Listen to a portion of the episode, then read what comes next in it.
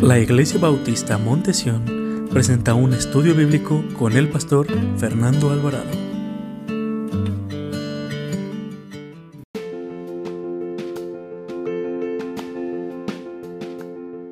Cuidado con las malas decisiones.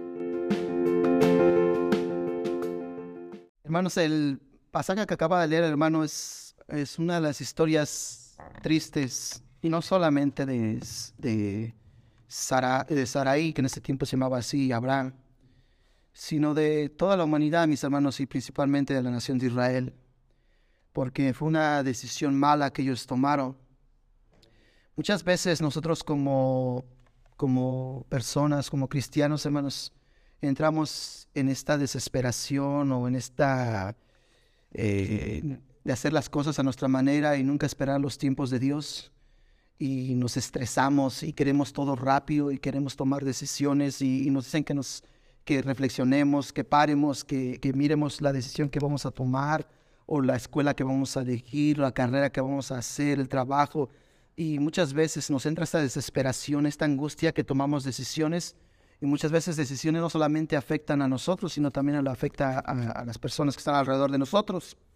La Biblia sabe que está llena de historias así, mis amados hermanos, historias de ejemplos buenos y ejemplos malos. La Biblia nos enseña que en el mismo libro de Génesis, que Adán y Eva tomaron una decisión, ¿verdad, hermanos? La equivocada. Y ha sido bien dolorosa para toda la humanidad, porque estamos pagando por esas consecuencias del pecado, de la desobediencia. Pero por otro lado tenemos eh, personajes que han tomado buenas decisiones y que han salido beneficiados de la nación de Israel y muchas personas, pero sin duda la mejor decisión de hacer la voluntad del Padre fue el Señor Jesucristo.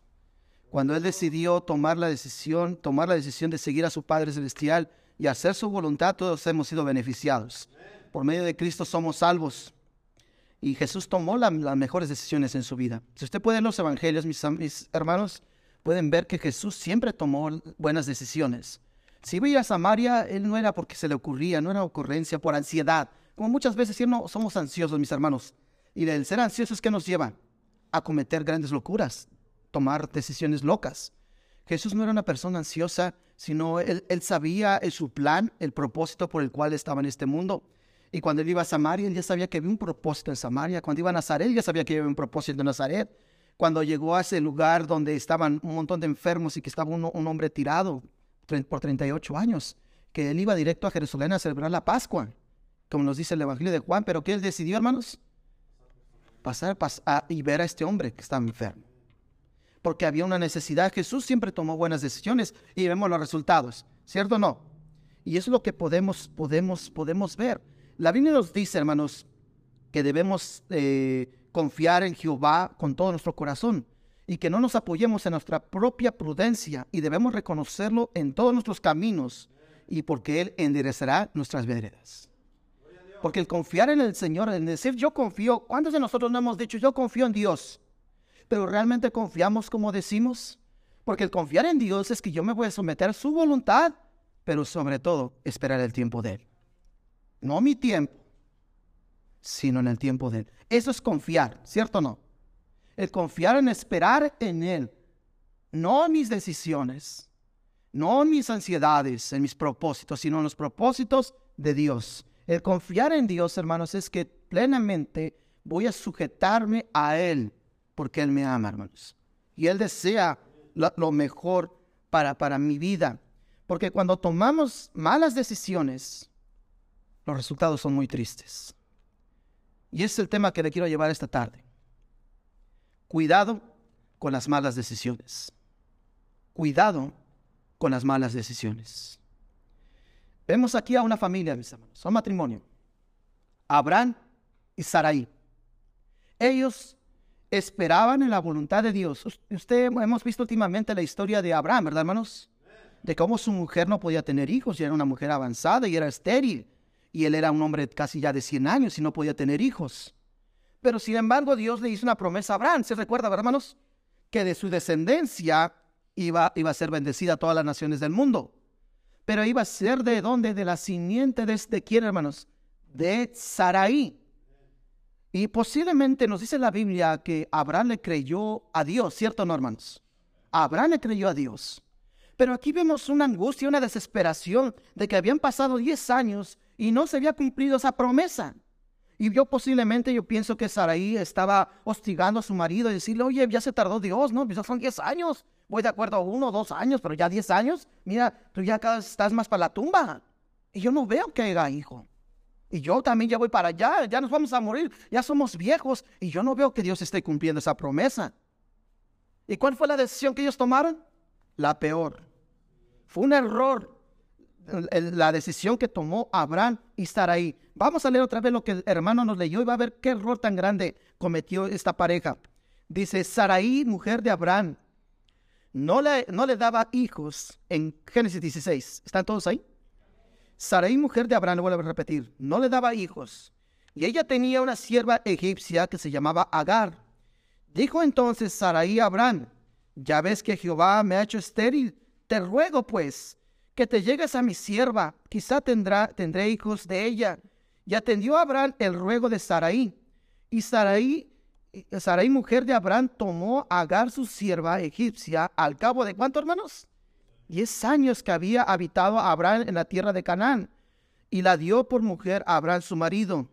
Y él se llegó a Agar, la cual concibió, y cuando vio que había concebido, miraba con desprecio a su señora. Entonces Sarai dijo a Abraham, mi afrenta sea sobre ti.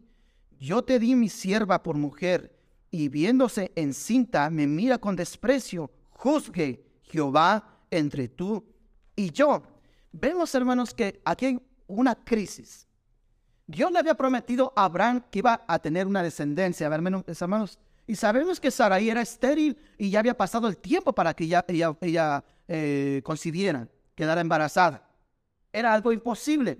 Pero sin embargo vemos el amor de Cristo, el plan de Dios en Abraham, que de él iban a ser bendecidas todas las naciones del mundo y que de su descendencia iba a salir Cristo, hermanos. Dios se mantuvo firme y le dijo a Abraham, confía, solamente confía, de, de ti saldrán muchas generaciones y de tus simientes serán benditas todas las naciones de la tierra, todas las generaciones del mundo serán benditas por, por creerme, Abraham. Yo voy a cumplir mi promesa, estoy parafraseando, hermanos. Y sin embargo, dice la Biblia que ya pasaron cuántos años? Diez años ahí habitando en Canaán. Esa era la tierra que Dios le dijo. ¿Recuerdan cuando Abraham se separa de Lot, hermanos? Que Lot decide irse a Sodoma y Gomorra. Y que Abraham se va al, rumbo a Canaán, a ese desierto feo, bicicletero. Y dice la Biblia que, que él estaba en su tienda, que Dios hizo que saliera Abraham. ¿Sí recuerdan? Que saliera de su tienda y dijo, alza los ojos y mira las estrellas del cielo. Si las puedes contar, así será tu descendencia. ¿Y qué dice la Biblia que pasó con Abraham? Que le creyó a quién, hermanos? A Dios, a Jehová Dios. Pero ¿qué pasó en estos diez años? ¿Qué pasó en estos diez años? ¿Por qué Saraí persuade a su marido y hacer las cosas a su modo? Hacer cumplir las, la promesa de Dios a su modo. Y vemos que este hombre se llega a la sierva, a la sirvienta de su mujer y queda embarazada. En primer lugar, ¿por qué Agar estaba entre los hebreos? Entre este matrimonio piadoso. ¿Por qué entró el mundo a esta familia? ¿Sí recuerdan que Agar es también es el resultado de una mala decisión?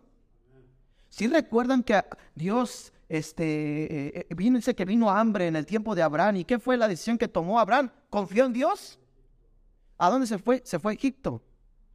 Y dice que hizo mucho, se, enriqueció mucho Abraham. Y entre ellos dice que se llevó siervos, ¿verdad? Y se fue a Agar. Pero fue una mala decisión de Abraham. Algo que Abraham no tenía que haber hecho. No se tenía que haber llevado mujeres ni hombres que, eran, mundanos, inicuos que no confiaban en Dios. Sin embargo, este hombre abrió las puertas de su matrimonio y entró esta mujer. Que el tiempo de 10 años se vio el resultado. Una pregunta, hermanos. ¿Qué es lo que está usted dejando entrar por su casa? Que le va a afectar en su vida matrimonial, en su vida familiar. ¿Serán esas series de narco, narco, narco series, ¿cómo se llama? ¿O serán esos corridos que escucha? ¿Será que estará escuchando al cucuy. Se llama así, Te diga que sí, hermano. al cucuy, a ese tipo de cosas vulgares? ¿O estará dejando entrar una persona de afuera que se está infiltrando en su hogar y está manipulando su relación con sus hijos o su esposa o su esposo? ¿O usted está pasando noticias internas que solamente le pertenecen a su matrimonio que otras personas están escuchando? ¿No es una mala decisión dejar entrar cosas externas que no tienen nada que ver en el hogar, hermanos? Porque es lo que estaba pasando con Abraham, hermanos. Abraham llevó a Agar, hermanos, cuando Agar no tenía que estar ahí. Amén. Y sin embargo se la llevó como sierva, hermanos. Y dice Saraí, ¿sabes qué? Es que ya estamos viejitos. Ya apenas puedes caminar. Y Dios no ha cumplido la promesa de que nos iba a dar un hijo. Ahora vamos a hacerlo en nuestro modo, porque ya vimos que en el modo de Dios, quién sabe hasta cuándo vamos a tener hijos, ya estamos ancianos. Vamos a hacerlo a nuestro modo, no al modo de Cristo. No hay que esperar en el tiempo de Dios, hay que hacerlo a nuestro tiempo. ¿Y qué fue lo que hizo Sara, a Sara, hermanos? Le entregó su, sierva a Abraham. Pero yo me pongo a pensar, si lo que acaban de leer, si ven cómo se opone Abraham, hermanos. ¿Cómo se opone? ¿Cómo mujer? ¿Cómo me vas a dar esta mujer? ¿Cómo yo? Si yo te soy fiel a ti, yo te amo. ¿Nos dice eso la Biblia, hermanos? Fue un error, ¿cierto, no, hermanos? Y de esa decisión, ¿qué es lo que acabamos de leer, hermanos? Que empezó a haber discusiones. Empezaron a discutir. Cuando salió embarazada Agar, dice que veía a su señora con qué? Con desprecio, como diciendo, mira, yo sí puedo, y mira, tú ya estás vieja. Yo estoy joven. Y le puedo dar más hijos a este anciano mira, mi hijo va a ser el que se va a quedar con todo esto. ¿Y tú? Estoy parafraseando, hermanos. ¿Y qué provocó esta mala decisión? Que em, empezaron a pelear entre ellos, ¿cierto o no? Y lo peor, meten a Dios. Hay que diga a Dios. Aquí está Dios. ¿Tomaron en cuenta a Dios, hermanos, para esta decisión? No esperaron la voluntad de Dios, no esperaron en el tiempo de Dios, hermanos. Con facilidad, hermanos, los deseos personales que consideramos que para nosotros son pecado, hermanos, y que llevamos arrastrando desde hace mucho tiempo, hermanos, terminando, esto lo que nos lleva es terminar a hacer las cosas a nuestro tiempo y a nuestra manera, buscar nuestra propia voluntad y no la voluntad de Dios. Por eso, hermanos, tenga cuidado con las decisiones que está tomando. Tenga mucho cuidado con las decisiones que está tomando. Y aquí me quiero ir un poquito a los jóvenes. Jóvenes, tengan cuidado con las decisiones que van a tomar con qué ambiente te estás juntando, qué escuela te vas a ir. Joven, ¿estás considerando servir a Cristo? Si Dios te llama, ¿vas a dudar de irte a preparar? ¿Vas a dudar para servir a Cristo? O porque todo el mundo es que yo quiero un doctor, yo quiero un abogado. Papá y mamá y la familia, eso es lo que quieren para ti. Pero quiero que te hagas esta pregunta. ¿Qué quiere Dios para ti? Amén. Porque va a afectar tu futuro. Tú tienes que preguntarte, ¿la mejor decisión que voy a tomar será la voluntad de Dios? Joven, va a llegar el momento que tú vas a tomar decisiones y ya no va a estar papá y mamá. Ellos te están dando las armas para que cuando tú vueles, salgas del nido, tengas las armas para poder enfrentar los gigantes que te van a venir en, en la vida. Y las decisiones vas a tomar tú. Pero esas decisiones deben ir conforme a la voluntad de Dios y esperar en el tiempo de Él, confiar totalmente en Él. Puedes ver nuestros errores como adultos, porque muchas veces nosotros hemos cometido errores que seguimos pagando por nuestras malas decisiones en el pasado. Pero no nos veas como forma de crítica, sino como una forma de que no voy a hacer las cosas a mi manera, sino voy a hacer las cosas a la manera de Dios, en el tiempo de Dios. Y es la, manera que debemos de tomar, mis amados hermanos. Ustedes que todavía tienen hijos, deben tomar decisiones que no afecten la vida de sus hijos para mal, sino para bien.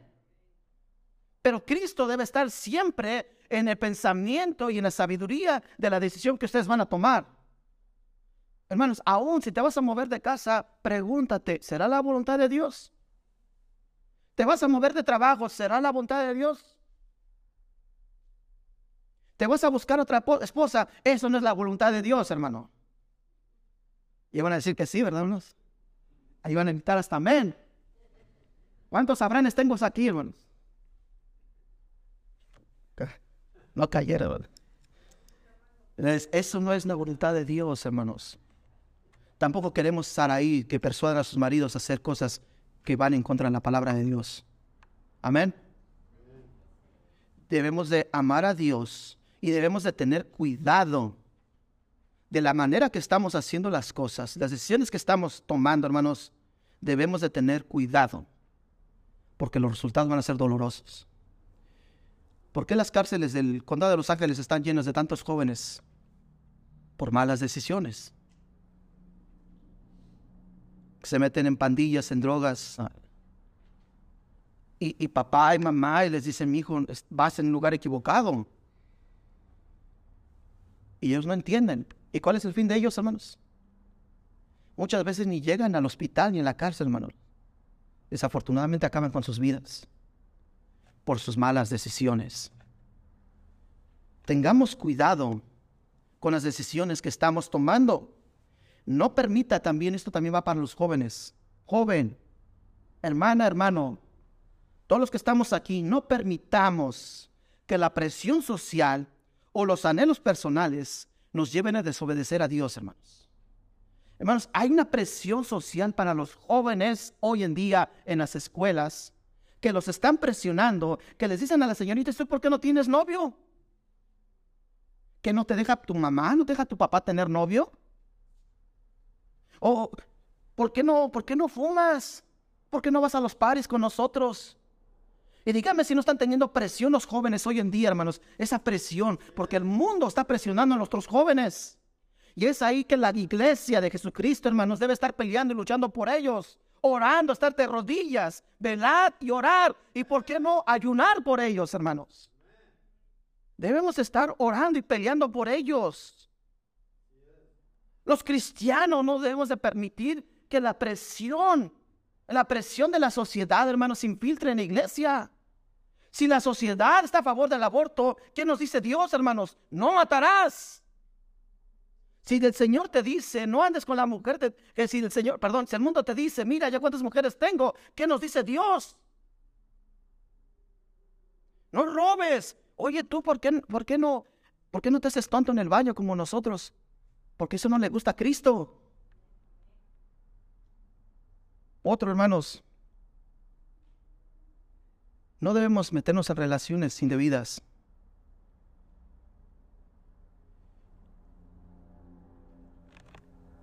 Dios, cuando junta a un hombre y una mujer, es para qué, hermanos? No sigamos la presión de la, de la sociedad. Hoy ya no se quieren casar, hermanos. ¿Cuál es la presión? ¿Cuál es la, cultura ahí de la sociedad? Vivir en unión libre, sin compromisos. Que Dios no bendiga ese, ese matrimonio, ese, ese, esa relación. ¿Qué nos enseña la Biblia, hermanos? Y sin embargo, hermanos, estamos viendo que esta presión se está infiltrando entre los cristianos. Lo estamos permitiendo, así como lo permitió Abraham y Saraí. En ese tiempo, hermanos, los patriarcas podían tener muchas mujeres. Les era permitido tener muchas mujeres. En el contexto nos dice que, en el versículo 3, que Saraí y, Saraí, mujer de Abraham, tomó a Agar, su sierva, la egipcia, al cabo de 10 años que había habitado Abraham en la tierra de Canaán, y la dio por mujer a Abraham, su marido. Hermanos, eh, estaba leyendo eh, un este, comentario bíblico, tres comentarios bíblicos, y los tres llegan a lo mismo, hermanos, que posiblemente Abraham se casó con Agar, hermanos cuando él sabía que esto era en contra de Dios. Y sin embargo, él dejó que el mundo se metiera en su matrimonio. Amén. Fue tanta la presión de su esposa, hermanos, que este hombre, hermanos, permitió, permitió que esta mala decisión llegara a grandes consecuencias terribles. ¿Sabe qué significa el nombre de Agar? Mujer extranjera o mujer que huye. Y usted conoce la historia. ¿Qué pasó con la vida de Agar, hermanos? Saraí y Abraham tomaron malas decisiones, hermanos. Que Abraham tomó por mujer a esta egipcia que quiere, va relacionado con una mujer que ha sido alguien o algo externo que se ha infiltrado en el hogar y que ha consumido al hogar. Hermano, ¿por qué la mayoría de los divorcios hay hoy en, en este país, hermanos? Porque queremos hacer lo que hace el mundo. Seguimos la corriente del mundo. Entra infidelidad, entran chismes, entra esto, y dejamos y permitimos que esté entrando las cosas en nuestros hogares, hermanos, porque no tomamos la decisión y la sabiduría que Dios ha puesto a un hombre y una mujer que Dios ha bendecido ahí y que nadie ni nadie puede cuidar, solamente Cristo, hermanos, es la cabeza de ese matrimonio, hermanos, y de ese hogar. Y es lo que estamos viendo aquí, lo que está sucediendo, algo terrible, hermanos. Porque ¿cuál fue el final tan feo de este matrimonio? ¿Qué fue lo que pasó con Saraí y Abraham? ¿Qué empezaron? Con pleito, ¿cierto o no, hermanos? ¿No empezó a haber un conflicto entre ellos? Y para acabar, ¿cuál fue el propósito de que Abraham se llegara o tuviera un hijo de esta mujer? Para que Abraham lo disfrutara, hermanos. Creciera con él y él fuera el que se quedara con todas las tierras y las posesiones de Abraham. ¿Sucedió eso, hermanos? ¿Qué nos llevó a esta mala decisión? ¿Sabe qué lo llevó? Que de Ismael salió la descendencia de los árabes, hermanos. Y del hijo de la promesa, Isaac, salió la nación de Israel. ¿Sí sabe el conflicto de Medio Oriente, hermanos? Por una mala decisión. ¿Cuántos siglos lleva ese pleito, hermanos? Por una mala decisión. ¿Se me está entendiendo, hermanos? Por una mala decisión de desesperación, de no esperar en el tiempo de Dios, de confiar totalmente en el Dios, caminar con Dios, buscar la voluntad de Dios, es decirle, Señor, ¿será esta tu voluntad? Señor, mira, está pasando el tiempo, dame paciencia, dame sabiduría para poder entender las cosas. Me estoy impacientando, Señor. Pero como no, no, no, tenemos paciencia, no buscamos la voluntad de Dios, ¿qué fue lo que sucedió? Ahí están los árabes y ahí están los israelitas peleando, hermanos. ¿Y por qué están peleando? Por la tierra. No es que Ismael fue el primogénito, no fue Isaac. Es cierto, él fue primogénito, hermanos, pero Dios aquí le había dado la promesa a Saraí, hermanos, del hijo de Saraí. Y Dios no cumplió su promesa, mis hermanos. Y no puede ver en Jerusalén, hermanos. Se la están peleando. Israel no puede construir su templo porque está una meca. ¿Cómo se llama eso? ¿Cómo se llama el, la meca? Ahí donde, ahí donde está construido el templo que Salomón había construido para la nación de Israel. La mezquita, perdón. Gracias, hermano. ¿Cierto o no?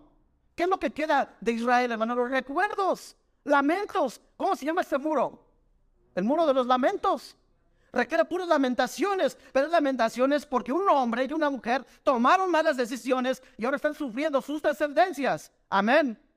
Que un día el anticristo se levantará y los unirá, con, vendrá con paz y establecerá el templo en Jerusalén. Y dice la Biblia, hermanos, que este hombre llegará como hombre de pecado y hablará como Dios y querrá, eh, querrá poner las cosas de Dios y se sentará en donde, hermanos.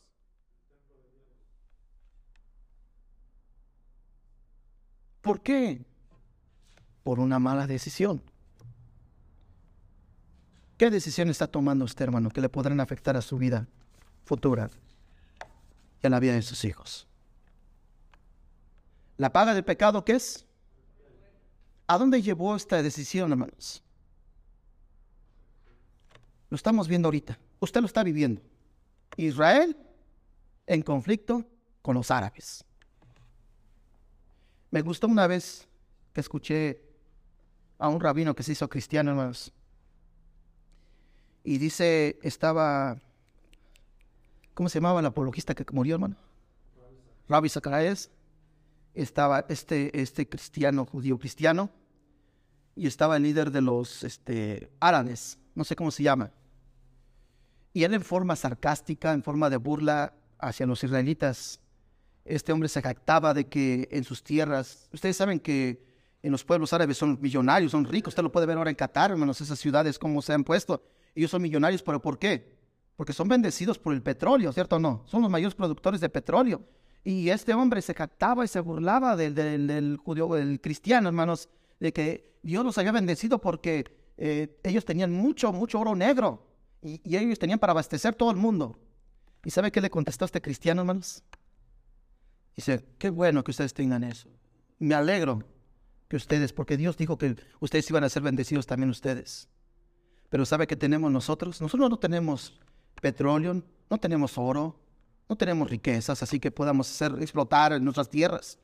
Pero tenemos la palabra de Dios. Hermanos, ¿qué riqueza es esta, hermanos? De aquí podemos tomar buenas decisiones. ¿Cierto o no? de la palabra de Dios, hermanos, podemos ser guiados por el Espíritu Santo a entender su palabra, a que nos lleve a tomar buenas decisiones y seguir el ejemplo de Jesucristo. Dígame si no fue una mala decisión la que tomó Abraham y su esposa, hermanos. Sufrió una familia. Otra familia, hermanos. Vaya conmigo al libro de los Hechos.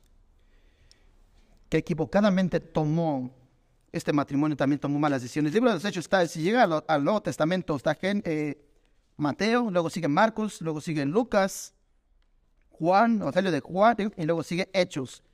Capítulo 4. Aquí le quiero dar una referencia a la iglesia de Jesucristo, hermanos.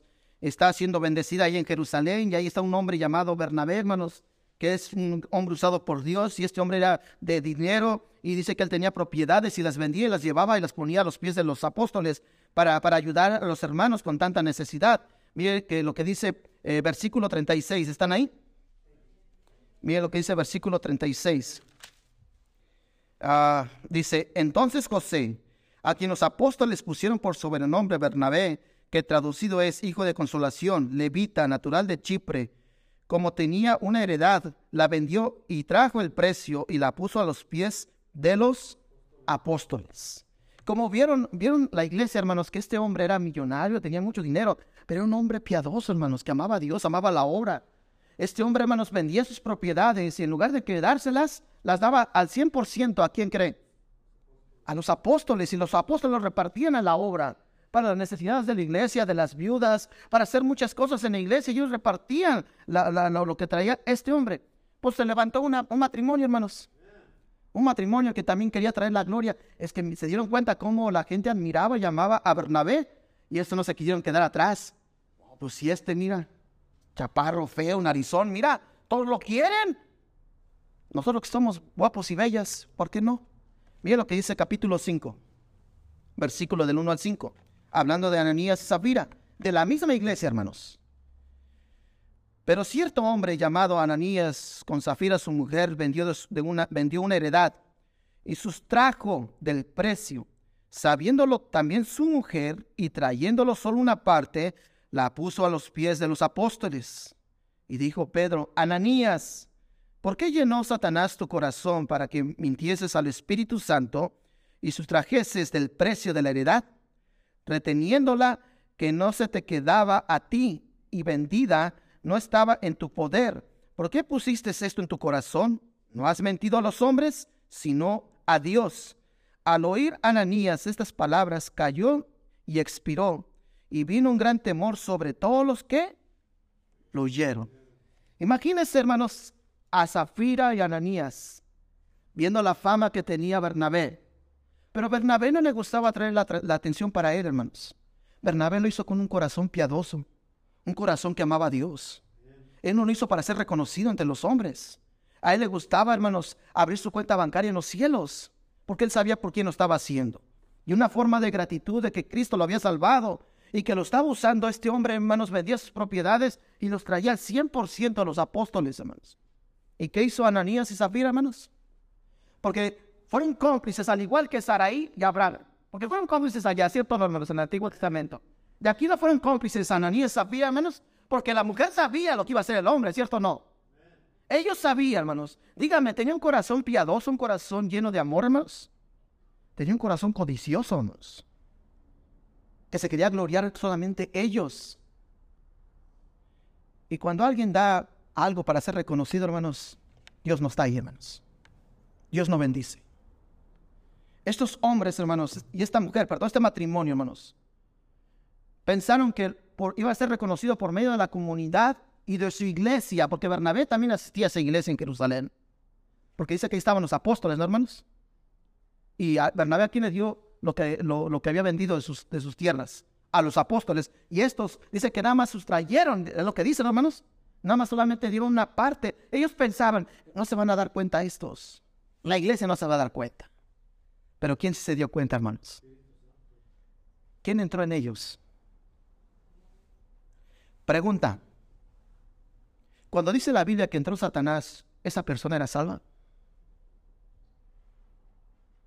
¿Satanás puede entrar a alguien donde ha sido sellado por el Espíritu Santo, hermanos? ¿Puede ser poseída? ¿Quién mora en nosotros, hermanos? No puede entrar quién, hermanos. ¿Y qué dice la Biblia, hermanos? ¿Por qué permitís, qué dijo Pedro? Que Satanás, ¿qué? Por eso. ¿Quién estaba en el corazón de este hombre? ¿No nos dice la Biblia que Satanás es el padre de mentira, hermanos? ¿No quisieron mentir a la iglesia y a los apóstoles? Y no solamente fue el marido, sino también quién estuvo de acuerdo. Hermano, una pregunta. Pregunta. Más me ven así, hermanos, a ver con qué voy a salir, hermanos. ¿Usted celosa en las cosas del Señor? ¿O apapachan las cosas que está haciendo su esposo que no son cosas de Dios? Hermano, usted abraza las cosas que usted sabe que no agradan a Dios y que su familia lo está haciendo. Mami, hoy no quiero ir a la iglesia. Es que va a empezar Tommy Jerry. Está bien buena la caricatura. Pues no vamos, hijo. Y el papá, como es valentón, así, convicciones, pues yo tampoco. Y se queda a ver Croacia. ¿Y qué sucede? ¿Dónde está el celo del Señor? Cuando el matrimonio, dice la Biblia que deben estar de acuerdo unos a otros, ¿no, hermanos? Pero para las cosas de Dios. Hermanos, sé que muchas iglesias cristianas no hacen esto en las bodas. Pero hay iglesias cristianas que les ponen, cuando se casan, vienen al altar, sé que les ponen. Un leash les iba a decir, pero no, no es un leash, son los animales, este, ¿cómo se llama? Lazo, le llaman lazo, ¿verdad? Matrimoniales que se los ponen a lados. ¿Sí saben qué significa eso, hermanos? ¿Sí saben lo que significa? No es comparación, pero solo poner como ejemplo. Cuando ponen a dos pares de, de hermanos, para, para, hacer una yuga, hermanos, ¿qué les ponen? ¿No les ponen un yugo? Para que vayan los dos derechos juntos. Y si uno se quiere cagar, el otro, ¿qué hace? ¿No debe ser igual con el matrimonio, hermanos? Eso es lo que simboliza cuando les ponen ese lazo, hermanos, a, la pareja. De que los dos van a caminar juntos. Y si una se quiere desviar, el otro la tiene que jalar. Y si el otro se igual. Porque son, ¿qué hermanos? Juntos. ¿Y qué pasó con Ananías y Zafira, hermanos? Si estuvieron juntos, hermanos, pero para lo malo, no para las cosas de Dios. ¿Y cuál fue el final de este matrimonio? Los dos se murieron, hermanos. Muerte porque quisieron, quisieron burlarse de Dios, pensaron que la, que la congregación, que la iglesia, que la comunidad no se iba a dar cuenta, tal vez la comunidad no se iba a dar cuenta, pero Dios sí se dio cuenta. Y quiero que te diga algo, hermana y hermano, eso que escribes en la página de Facebook, que tú piensas que tu esposo, tu esposo, tus hijos no ven, o los muchachos no piensan que ven sus padres, Dios sí lo ve. Aunque tú lo ocultes, aunque vamos a chatear en privado, ni tan privado porque Cristo está en medio y te está viendo.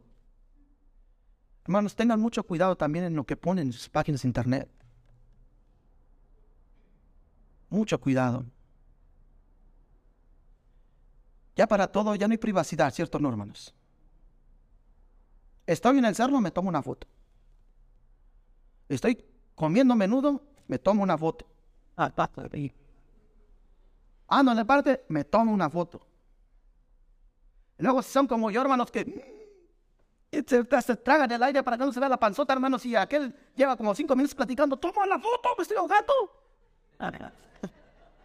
Hermanos, tengamos mucho cuidado. Tengamos mucho cuidado, mis hermanos, en lo que exponemos. Amén. Sí les dije de esta historia, hermanos. Estaba hablando del fútbol, hermanos. Estaba yo en la iglesia de Long Beach, hermanos. Un hermano que hace trajes, es sastre, perdón, no hace trajes, hace sastre y cobra bien caro. Ni se lo voy a recomendar porque es bien caro, hermano. Este, hace trajes y sus hijos estaban estudiando conmigo en el colegio bíblico. Y, ese día, pues jugó México, hermanos. No, no me acuerdo contra quién. Jugó ahí en Carson. Y Long Beach y Carson casi están cercas. Y estos este, se, fue, se fueron toda la familia, hermanos, a, la, al, al, estadio, pensando que el pastor no se iba a dar cuenta. Le dijeron, no sé qué mentira, creo que mataron, ya habían matado como tres veces a la suegra. Y le dijeron que no podía, que tenían en el bench y no sé qué tanto. Se fueron. Pues terminó el servicio y, pues el partido que empezó a las cuatro, pues estos llegaron a la una, a las doce llegaron ahí, al estadio.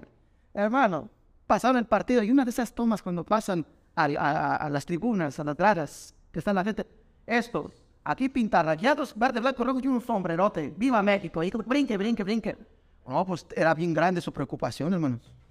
Les cayó el pastor, hermano, y les quitó el ministerio. Por andar engañando. Muchas veces pensamos que podemos burlar a Dios, hermanos, y Dios no puede ser burlado. Todo lo que sembrares, eso segarás. ¿Qué pasó con la vida de estos hombres y esta mujer, corazón lleno de codicia, eran egoístas, ellos quisieron mentir a los apóstoles, pero lo más importante, querían mentir a Dios. Vemos que se pusieron de acuerdo en dar el precio, lo, lo que iban a dar a la iglesia. Ellos pensaron que la iglesia no se merecía más. Ellos se merecían el reconocimiento. Ellos pensaron en engañar a Dios y salir bendecidos. ¿Y cuál fue su situación? Muerte. Evitemos las malas decisiones. Si usted no quiere terminar igual como Abraham y Sarai, que su descendencia está con esos conflictos. Si usted no quiere terminar como Ananías y Zafira, pida sabiduría a Dios, hermanos. Porque la mejor sabiduría que edifica el hogar es la que proviene del cielo. Quiero terminar con este versículo. Vaya conmigo al Antiguo Testamento, al libro de Proverbios. Si está en Salmos, cuando llega a Salmos, el que sigue es el libro de Proverbios. Proverbios capítulo 16, versículo 18. capítulo 16, versículo 16 al 18, perdón. Capítulo 16 del libro de Proverbios. ¿Están ahí? Mejor es adquirir sabiduría que oro preciado, y adquirir inteligencia vale más que la plata. El camino de los rectos se aparta del mal. Versículo 18. Perdón. Su vida guarda al que guarda su camino. Versículo 18. Antes del quebrantamiento es, ¿qué hermanos? La soberbia. Antes de la caída, la altivez de espíritu. ¿De qué nos está advirtiendo Dios? Sean sabios porque la caída de sus vidas es la altivez y la soberbia. El ser soberbios antiguos es lo que aborrece Dios, hermanos. Si no queremos que haya soberbia, que no haya altivez y que estas dos males nos lleven a tomar malas decisiones, hermanos, debemos reconocer y buscar la sabiduría de Dios. Porque el ser humilde, hermanos, es un corazón humilde, se humilla delante de Dios. ¿Qué dice la Biblia en el mismo libro de Proverbios? Que el principio de la sabiduría, ¿qué es, hermanos? El temor a Jehová, hermanos. Debemos de buscar al Señor, debemos reconocer nuestra condición, debemos reconocer nuestra necesidad. Dios quiere guiar a sus hijos. Él quiere cuidarlos y guardarlos del dolor y enseñarles el camino correcto. El Dios, nuestro Dios, es tanto nos ama que nos ha dado su Espíritu Santo, hermanos para que esté con nosotros, para consolarnos, para guiarnos.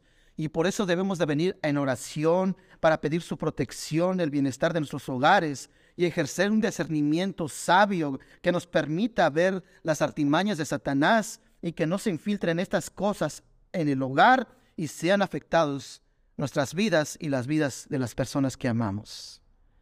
Tomemos las mejores decisiones. Y la mejor decisión es que Dios esté en nuestras vidas. Esa es la mejor decisión que podemos tomar. Si usted está pasando por momentos difíciles, tal vez está en el momento en que Saraí se encontraba con Abraham, que están discutiendo ahorita. Y usted abre ese closet de pasado, de recuerdos, de dolor y los trae en el presente. Que ya se te olvidó cómo me maltratabas, que ya se te olvidó lo que me hacías. Ya esto, y, y hermanos, es algo de nunca acabar, ¿cierto o no? Porque estamos trayendo el pasado y no hemos permitido a Dios que sane nuestros corazones. Y esas son decisiones que debemos de tomar. Oh, ya, hermano, ya no hay que cargar con esas heridas del pasado. Hermana, si su esposo le hizo algo y Dios lo está transformando, denle gloria a Dios. Es una bendición su esposo. Usted me puede decir, pastor, es que usted no conoce a mi, a mi esposo. Más viva cinco minutos con él. Tal vez vino un regalo con un moño medio extraño y cuando usted lo abrió salió una serpiente, pero ore por él, hermano. Dios lo puede cambiar. Él puede cambiar nuestra familia.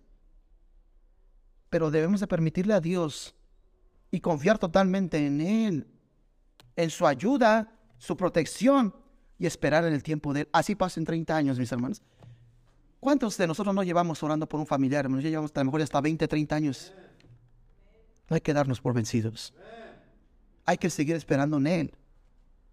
Y que no nos suceda lo que le sucedió a Sara y a Abraham, ¿cierto o no, hermanos? Que por sus malas decisiones, por su ansiedad, su inquietud de hacer las cosas de su manera, cómo terminaron las cosas bien y disfrutó a su chamaco, hermanos. Y por eso, hermanos, pónganse a pensar, ¿por qué hay tanto dolor en el pueblo árabe? ¿Qué cree que sintió Ismael, hermanos? Ver que despreciaban a su mamá. Rechazado él también, a los tres años corrido de su padre. ¿Qué cree que sintió Ismael, hermanos? Y ver a su hermano que todos los privilegios los tenía Isaac. ¿No cree que había odio y los sentimientos hacia su hermano, hermanos? Se ha hecho esta pregunta, ¿por qué hay tanto conflicto en estos dos grupos? ¿No cree que es algo que no ha sido sanado, hermanos? Pero ¿sabe quién va a sanar un día esas naciones, hermanos? Dios, Jesucristo. Y al igual, hermanos, Él puede sanar su relación y su vida con el Padre Eterno. Oremos. Padre Celestial, te damos gracias, Señor. Y estamos agradecidos y bendecidos, Padre Santo, por la vida de Abraham, por su fe que le creyó, Señor, por la vida de Bernabé, Señor. Pero qué linda es la Biblia, Señor, que no solamente nos muestra sus virtudes, sino también nos enseña sus debilidades, sus errores. Y podemos ver este error tan grande que cometieron Sarai y Abraham, de que el mundo, por la presión del mundo, por la presión de no tener un hijo, ellos tomaron decisiones equivocadas, Señor, y sabemos los resultados. Por otro lado, en la iglesia podemos ver a Zafira y Ananías que sustrayeron de lo que ellos habían prometido darle a usted, Señor, tratando de engañar a los apóstoles, a la iglesia, y sobre todo querían engañarte a usted, Señor. Pero no podemos burlarnos de usted, Señor. Nosotros estamos aquí, Señor. Tal vez somos el resultado, tal vez, de malas decisiones, de fracasos, de dolor, tal vez de nuestros antepasados, Señor. Pero nosotros queremos sanar ese tiempo, Señor, y restablecer que nuestras siguientes generaciones ya no sigan sufriendo, Señor, sino que al contrario, vean en nosotros el amor de Cristo y vean la paciencia y la paz que solamente nuestro, nuestro Padre Eterno nos puede ofrecer a cada uno de nosotros, Señor. Por eso, en esta tarde, si hay algo que tengamos que entregar, Señor, por una mala decisión, estamos a punto de tomar decisiones que traerán dolor, sufrimiento, a nuestras generaciones, a nuestras familias, a nuestras propias vidas, Señor. Hoy es el momento, Señor, de, de, de, romper con, con, eso, Señor, y iniciar un nuevo proyecto, un nuevo comienzo, pero que en ese nuevo comienzo sea totalmente y plena confianza en nuestro Dios, en su tiempo y en su ayuda, Señor. Si hay alguien aquí que el Señor le está hablando, todos ojos cerrados, nadie mirando, manos, si el Señor te habló, ¿por qué no alzas tu mano, hermano? ¿Por qué no alzas tu mano y dices, aquí está mi mano, ora por mí? ora por mí. Yo he tomado decisiones y, no solamente yo he sido, oh, amén, gloria Dios, amén. Yo, no solamente yo he salido lastimada, sino también otros que yo amo han salido lastimados por mis malas decisiones. Amén. Pero ya no quiero más eso, Señor. He visto los resultados del pueblo judío, del pueblo árabe. He visto los resultados de Ananías y Zafira, Señor. Que ellos murieron por sus malas decisiones, por un corazón lleno de codicia y avaricia vanagloria. O tal vez digas esta tarde, yo no he entregado mi vida a Cristo. O diga, Señor, aquí está mi pasado. Este pasado que tanto dolor me trae, Señor. Te lo entrego a ti. ¿Por qué no haces tu mano? Quiero orar por ti. Si alguien no ha entregado su vida a Jesús, hay alguien aquí. Señor y Padre nuestro, te damos gracias, Señor. Oramos por las manos que fueron levantadas. Y te pedimos, Señor, que usted siga obrando en la vida de nosotros, Señor. Transfórmanos, Señor Jesucristo. Si hay algo, Señor, que nosotros no hemos podido cambiar y que seguimos arrastrando ese pasado, Señor, hoy es el día, Señor, de entregarlo, de sanar, de no continuar las malas decisiones que otros tomaron y que nosotros estamos lidiando y sufriendo, Señor, y ya no trasladarlas a las siguientes generaciones. Oro por los jóvenes, Señor, que ellos están tomando decisiones que sean las correctas y que en su corazón y en su mente está a servirte, Señor. Pones en su corazón, guárdalos, pon un cerco en la vida de ellos, Señor, para que un día estos jóvenes, si es su voluntad, que les sirvan, Señor, que sus padres se sientan orgullosos de ellos y les den todo el apoyo moral, espiritual y oración por ellos, Señor, de que ellos se sientan confortados y que sepan que hay una iglesia que les ama y que estará agradecida con usted si usted levanta a alguien de aquí, Señor, para su servicio, Señor. Te damos gracias, Padre, bendícenos. Bendice a cada uno de nosotros. Te damos gracias por la clase de los niños, por la, por la, por la hermana Amanda, Señor y por todo lo que está haciendo. Y oramos por los hermanos, por los hijos de la hermana Yana y por los, enfermos, Padre. Te los pedimos, te los ponemos en tus manos. Siempre tentándote la honra y la gloria a ti, Señor, en nombre de Jesús. Amén. Ha concluido el estudio bíblico del pastor Fernando Alvarado. Gracias por escucharnos y hasta la próxima.